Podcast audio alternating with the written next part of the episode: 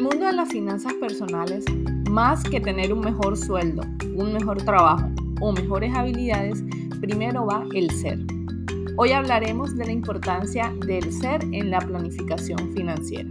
Bienvenido al episodio número 106 del podcast de Finanzas Cotidianas.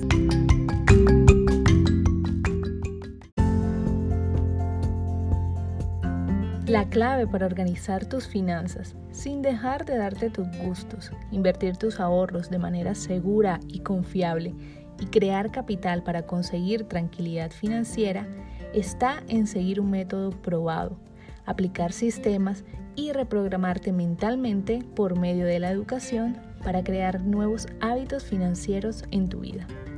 Mi nombre es Melissa Yepes y estoy aquí como tu host y asesora financiera para que juntos alcancemos tu tan anhelada tranquilidad financiera. Hola, hola, bienvenido y bienvenida a este nuevo episodio del podcast de Finanzas Cotidianas. Y hoy quiero tratar un tema bastante interesante y quizás hasta controversial. El ser antes que el hacer y antes que el tener.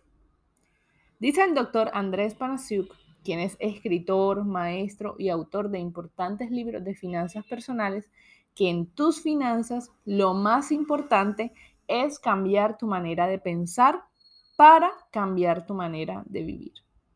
La primera vez que yo escuché que las finanzas van muy relacionadas con el ser, la verdad es que no entendí del todo, hasta que esto me hizo sentido. Si toda mi vida se va desarrollando conforme a mis sueños, pensamientos y metas que me propongo para trabajar, y todas y cada una de esas ideas vienen de mis creencias, de lo que yo siento correcto, de lo que me gusta, entonces mi relación con el dinero también va determinada por mi ser. Cuando hablamos de dinero, enfocarnos en el ser es más importante que enfocarnos en el hacer porque mi ser maneja mi hacer. Quién soy determina lo que pienso y las decisiones que tomo. Y a su vez, estas decisiones determinan ya sea mi éxito o mi fracaso financiero. Por ejemplo, todos, o al menos la mayoría de nosotros, hemos presenciado la escena de un niño en medio de un centro comercial haciendo un escándalo a sus padres porque desea comprar algo que sus padres o no pueden comprar o no consideran sea el momento correcto para comprarlo, ¿cierto? Entonces, el niño, al no entender esta situación y no gestionar de manera correcta sus emociones, recurre al escándalo público para demostrar su insatisfacción.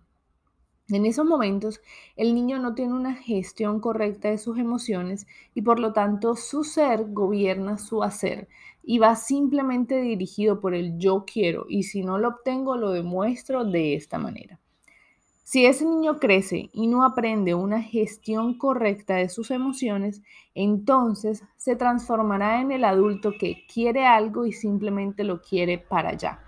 La única diferencia es que ahora no armará el escándalo que antes hacía en el supermercado a sus padres, sino que ahora recurrirá a la deuda o a gastarse todos sus ingresos para obtener lo que quiere.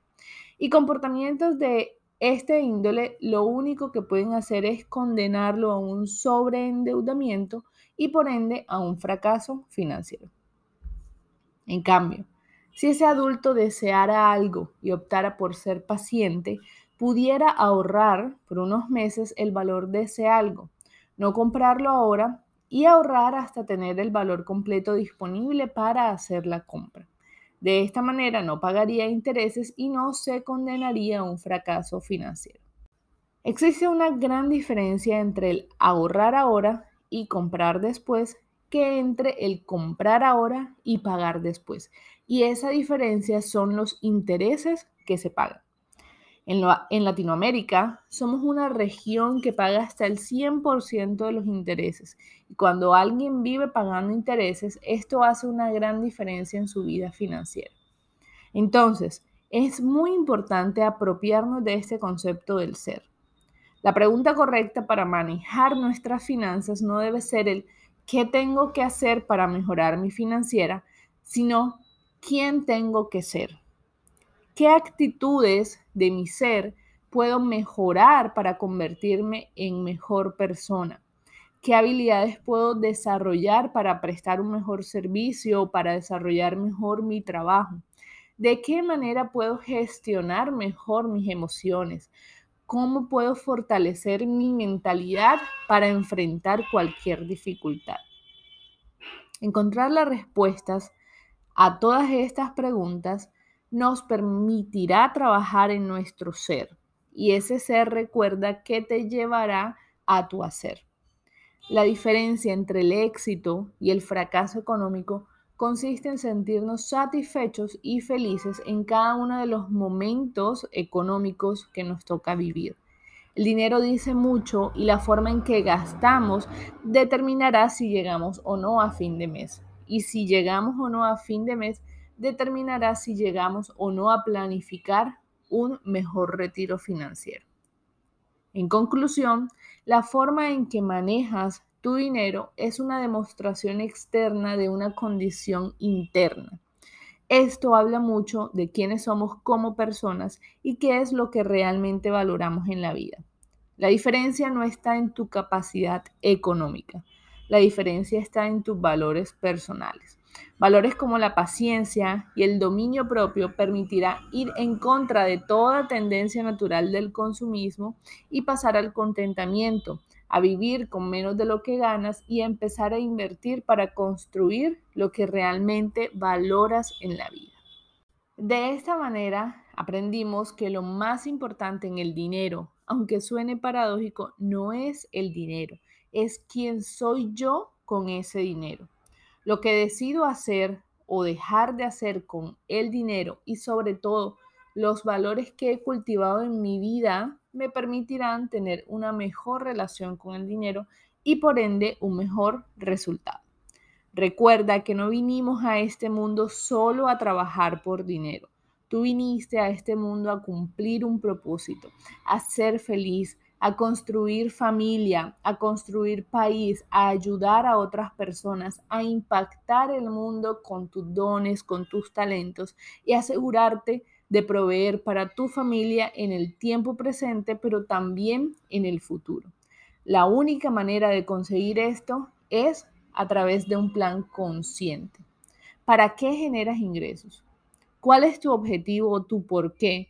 Y a partir de esa respuesta decide todos los meses ahorrar y luego de ahorrar decide pasar de ahorrista a inversionista para que desde tu presente construyas un futuro donde logres proveer para los tuyos, donde logres dar, construir y dar respuesta a ese por qué y a ese para qué y construir un mecanismo que te ayude a ti a desarrollar ese propósito de vida. Asegúrate de construir un futuro donde la provisión de los tuyos esté cubierta de manera responsable y de manera consciente y eso solo lo puedes hacer desde ahora en tu presente.